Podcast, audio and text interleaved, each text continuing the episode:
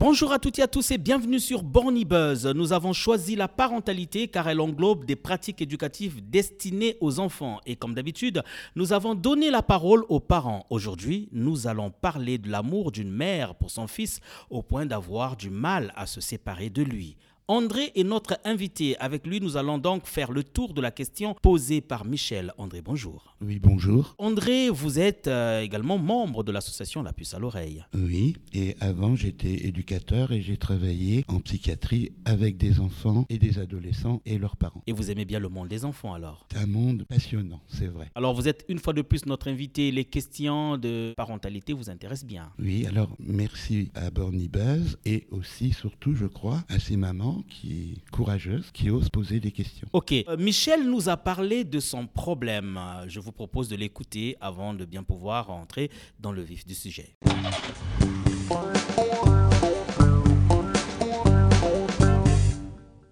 Alors, j'ai un garçon qui va avoir 17 ans et j'ai une fille qui va avoir 5 ans. Ben, la seule question que je me pose, c'est euh, comment se séparer de son enfant? Parce que je suis très liée avec mes enfants et j'arrive pas à me séparer d'eux, même quand c'est juste pour une matinée ou une après-midi, quoi. C'est plus moi. Parce que mon fils, il me lâche facilement, hein, mais moi, j'ai du mal. Euh, par exemple, s'il me dit qu'il passerait un week-end avec des amis hors de la maison, j'arriverai pas, je supporterai pas. Il faut qu'il soit là. Au moins la nuit, quoi. Parce que vous avez peur de ce qui pourra lui arriver. Non, j'ai confiance en lui, mais euh, je sais pas, j'arrive pas, il faut que je le voie. Si je le vois pas, ça va pas. Et pourtant, euh, 17 ans, euh, bientôt il aura 18 ans et euh, 20 ans, après, il pourra peut-être avoir une famille. Bah, il aura la famille, ça sera dur, mais je l'accepterai. Il faudrait qu'il fasse sa vie, c'est normal.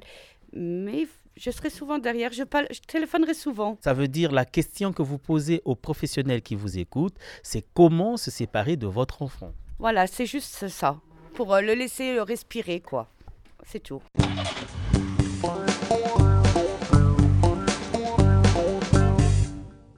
André, vous avez écouté ce qu'a dit Michel. Michel a du mal à se séparer euh, de ses enfants et son premier a 17 ans. Est-ce que c'est parce qu'elle aime bien? C'est ça l'amour d'une mère? Dans cette situation, ce qui est très positif, c'est que cette maman arrive et ose nous parler de quelque chose de très personnel. Je n'arrive pas à me séparer de mes enfants, même si elle parle plus de l'aîné, mais je crois que ça concerne aussi la petite fille, je crois qu'il y a 5 ans. Hein, elle dit bien, il faut que je les voie. Euh, ce qui est alors questionné, elle n'évoque pas de crainte, pas de peur particulière à ce sujet. Et elle nous dit qu'elle a confiance en ses enfants. Donc elle a aussi conscience, elle le dit, que cette difficulté la concerne elle directement au premier chef. Alors par rapport à l'amour, on, on y reviendra certainement que cette maman aime beaucoup ses enfants. On y reviendra un peu après. Cette maman ajoute cependant qu'elle parle d'une sorte de malaise qui l'accompagne et qu'elle ressent. hein. Elle dit Si je ne les vois pas, ça ne va pas. Alors comment aider cette maman Sinon en l'encourageant à poursuivre cette réflexion qu'elle a entreprise? Je voudrais lui dire pour commencer que quand elle parle de séparation, elle parle d'un thème universel qui nous parle à tous. En effet, l'angoisse qui accompagne la séparation est un phénomène tout à fait normal et universel et qui commence très très tôt lorsque nous sommes bébés. Alors je vais proposer comme ça des, un peu des pistes de réflexion pour cette maman. Qu'en est-il exactement pour un bébé et aussi par la suite pour chacun de nous tout au long de la vie? Alors on peut dire qu'à sa naissance, un bébé dépend entièrement de son entourage, principalement de sa mère. On dit que la mère est la figure d'attachement principale, mais bien sûr, il peut y en avoir plusieurs. Donc cette maman va s'adapter à son enfant pour répondre à ses besoins, s'occuper de lui, puis petit à petit, ce bébé va acquérir une autonomie, dans un premier temps, en présence de cette maman. On parle là d'un processus de séparation-individuation. Tout simplement, ça veut dire que l'enfant va se développer avec ses propres caractéristiques, il va grandir et à un moment donné, il va se sentir séparé de sa maman, de sa mère, mais dans un premier temps, toujours en relation avec elle. Et cela demande du temps. Hein, On peut estimer que les trois premières années vont amener cet enfant vers cette autonomie, c'est-à-dire qu'il va exister en tant que lui-même. Donc euh, cette période est très importante et on le sait puisque aujourd'hui, euh, même dans les hôpitaux, si un bébé est hospitalisé, ses parents peuvent l'accompagner. Parce qu'on sait qu'un bébé très jeune, très petit, qui serait privé de cette figure d'attachement, c'est pas forcément la maman, hein, pourrait même aller jusqu'à se laisser mourir. Ça, c'est quelque chose qu'on a compris et aujourd'hui, on est très très attentif à cela. Parce que là, on peut, le bébé, c'est comme si on parle de perte d'objet, c'est-à-dire comme si le bébé perdait sa mère et l'amour qui accompagne cette relation. Alors, donc, je propose à cette maman euh, de faire un retour, de puiser dans ses souvenirs de petit enfant, de grand enfant et d'adolescente qu'elle a été. Alors, elle peut aussi le faire avec ses enfants, ses deux enfants. Peut-être, ça m'est venu comme ça une idée, euh, si elle en a un, de regarder un album de photos de famille. Les enfants connaissent-ils son histoire ainsi que celle de sa famille, ses grands-parents, son cousin, ses tantes? Parce que mille et une choses peuvent venir contrarier le développement d'un enfant et le faire souffrir. Alors, des choses qui vont le concerner directement, lui ou son entourage. Cette maman, alors si elle a un compagnon ou le père des enfants, il peut se joindre un peu à cette discussion. Alors dans les pertes et les chagrins que peut connaître un enfant ou son entourage, on peut citer la maladie, l'hospitalisation, le divorce, un déménagement, le décès, des choses qui ne sont pas toujours simples. Hein. C'est pas simple et facile euh, quand on est parent d'aborder ces questions avec ses enfants, si soi-même on, on ressent de la tristesse ou si on est dans le chagrin. Que pouvons-nous dire à un enfant? N'est-il pas trop petit? Que va-t-il comprendre? Ne vais-je pas le déranger? Lui faire encore plus de peine? Comment parler du chagrin, de la souffrance, de la maladie, de la mort? Ce sont des, choses pas toujours simples à reprendre avec ses enfants. Mais il y a d'autres, euh, on peut parler aussi, notamment, ça me vient à l'idée, euh, quand un enfant perd un animal familier. C'est très très important. C'est apprendre, je dirais, aussi au sérieux que la mort d'une personne. Hein, il ne faut jamais mentir à un enfant sur ce qui s'est passé.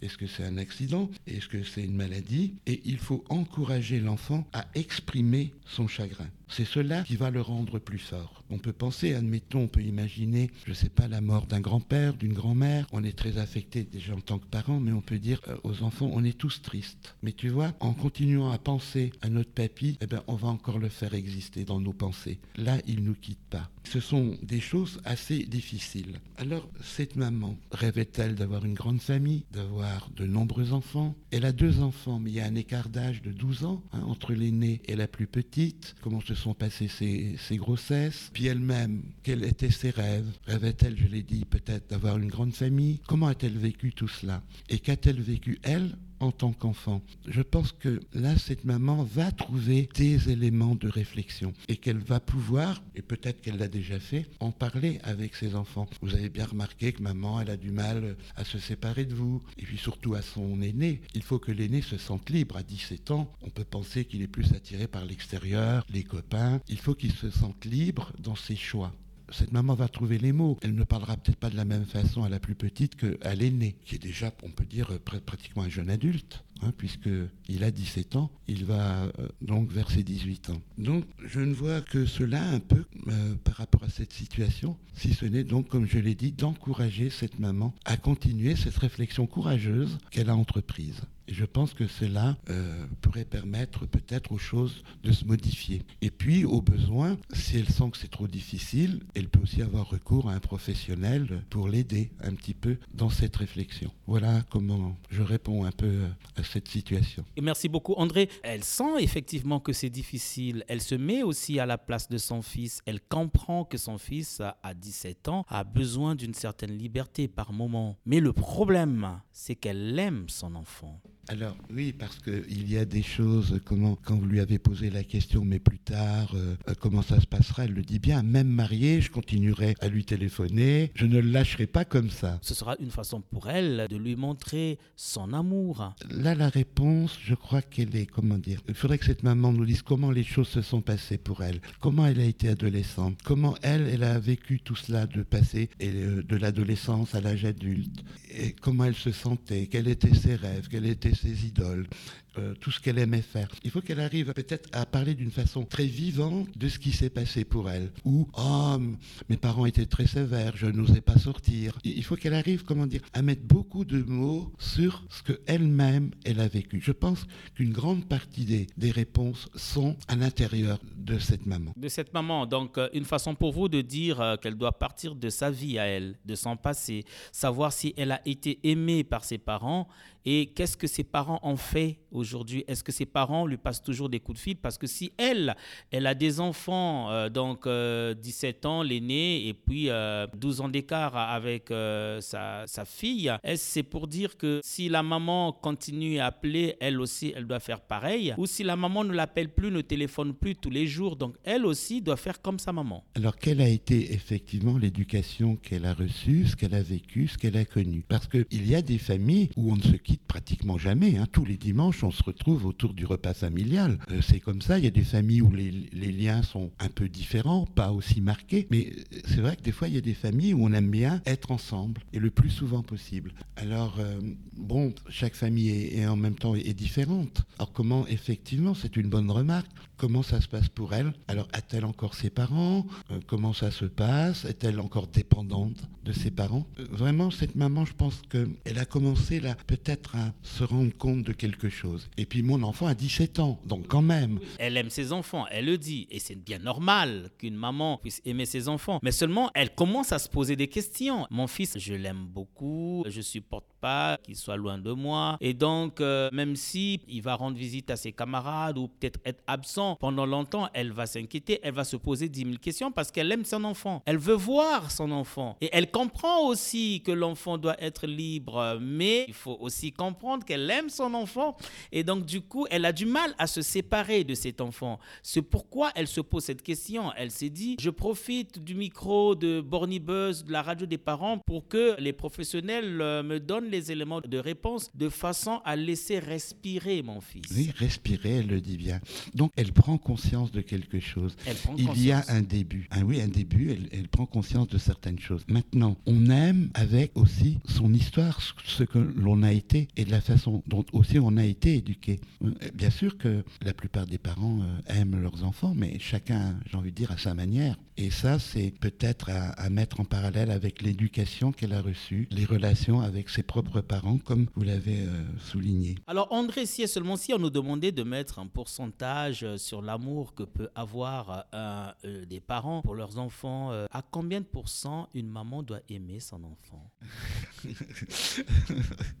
Alors, euh, quand on aime, on aime, je dirais, hein, c'est du 100%. Mais on le fait avec sa personnalité. Je pense que c'est du 100%. C'est du 100%. Je pense. Et c'est ce 100% qui lui pousse à ne pas pouvoir se séparer de son fils, peut-être. Des choses qu'elle a certainement vécues elle-même, qui l'en empêchent. Et c'est seulement si avec sa maman, ça s'est super bien passé. C'est-à-dire, euh, sa maman l'a vraiment aimé, son papa également. Comme je l'ai dit, on aime aussi avec ce que l'on est. On peut avoir des parents très sévères qui, qui nous aiment beaucoup. Et est-ce que là, vous pensez que le rôle du père doit être important? On ne sait pas, est-ce que c'est le même père pour les deux enfants? Est-ce qu'elle elle a un compagnon actuellement? C'est pour ça que j'avais dit que si il y a, comment dire, une présence masculine, ce serait bien aussi que euh, cet homme puisse aussi un petit peu participer à ces, échanges, à cette discussion. Parce qu'elle peut très bien dire à son aîné, écoute, tu me connais, tu sais que je suis comme ça, tu sais que ça m'embête. mais tu feras ta vie et puis j'ai conscience qu'un jour, tu vas partir d'ici. Alors, lui, cet aîné, comment vit-il les choses? Est-ce qu'il a envie de protéger sa maman parce qu'il la ressent inquiète? Donc, il faut que ce jeune homme soit libéré un peu de tout ce qui s'est passé, de cette histoire familiale, pour qu'il puisse aussi, lui, se lancer dans l'aventure. Alors, est-ce que vous pensez qu'il est important pour... Euh, enfin son fils de 17 ans, s'il a une copine, de commencer déjà à présenter sa copine à sa maman. Alors ça, il y a des, comment dire, des adolescents, des jeunes adultes qui vont euh, le faire, d'autres qui seront beaucoup plus réservés, qui auront plus de pudeur, qui n'en parleront pas facilement. Mais sa maman doit bien savoir s'il a des amis, des copines, ou, s'il est taciturne, ou est-ce qu'il aime sortir. Elle en sait certainement un peu des choses. Alors maintenant, c'est sûr, si ce jeune adulte ne sort jamais, sa maman peut peut-être lui dire mais moi je te vois pas beaucoup, euh, t'as pas, pas de copains, tu sors pas beaucoup, alors qu'à ton âge en principe. Euh, Ben. C'est un peu normal de d'aller voir dehors ce qui on- se passe. On n'est peut-être pas sûr euh, qu'elle dit à son fils Tu sors pas beaucoup, donc il faut sortir du moment où elle a du mal à se séparer de ses enfants. On ne sait pas trop. Et pendant la période des vacances, comment ça peut se passer pour elle? Est-ce qu'elle doit demander à son fils ou d'aller en vacances pour qu'elle reste un petit peu, se séparer euh, pendant une semaine, deux semaines Vous pensez que ça pourrait faire l'affaire? Alors là aussi, il faudrait un peu revenir en arrière. Comment ça s'est passé pour ces enfants? Parce que bon, il y a eu des séparations. La crèche ou la maternelle, est-ce qu'ils ont été gardés par une nounou ou pas? Ça, on ne sait pas. Est-ce que ces enfants sont allés dans des centres aérés, euh, dans des colonies de vacances? On ne sait pas. Ou est-ce que non Ils ont toujours fait un bloc, pensant que comment on est plus fort quand on est ensemble, peut-être, mais en même temps, on se prive peut-être un peu des autres? Michel nous pose ce problème, mais on peut dire que Michel n'est peut-être pas la seule maman qui a ce problème. Alors tous les cas de figure sont, sont possibles et, et des gens peuvent être mariés et être encore très très dépendants de leurs propres parents. Tous les cas de figure existent.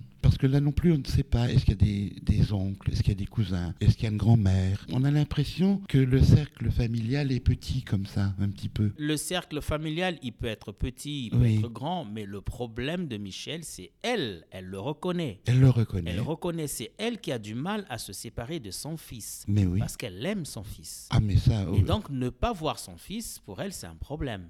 Après, souffrirait. quand le fils est à l'école, elle peut comprendre parce que c'est une période scolaire, c'est normal. Mais après, elle aimerait quand même que son fils soit à ses côtés. quoi. il y a un début. Elle a enclenché quelque chose, cette maman. Il faut surtout qu'elle poursuive. Et qu'est-ce qu'elle doit poursuivre? Qu'est-ce qu'elle doit continuer à faire? Je pense peut-être aller voir quelqu'un qui pourrait l'aider dans cette réflexion. Pourquoi je suis aussi attaché à mes enfants? Même si elle arrive à repérer dans son histoire des petites choses qui se sont passées ou on ne sait pas. Est-ce qu'elle a connu, je sais pas, le- un enfant J'avais, j'ai parlé de- par exemple du décès d'un grand-père ou d'une grand-mère. Ça pouvait être une personne très très importante. Enfin, disons qu'elle aime beaucoup ses enfants parce que d'abord, ce sont ses enfants. Donc, c'est une partie de son sang, comme on dit. Oui. Et aussi parce que elle, dans son enfance, a bénéficié de l'amour maternel et paternel. Donc, il y a cette communication qui se fait. Et donc, elle aime son enfant. Mais bien Mais sûr. elle n'aime pas que le garçon. Elle n'a pas dit qu'elle n'aime pas la fille. Non, non, non. Mais c'est simplement parce que la fille, elle est moins âgée que l'aîné.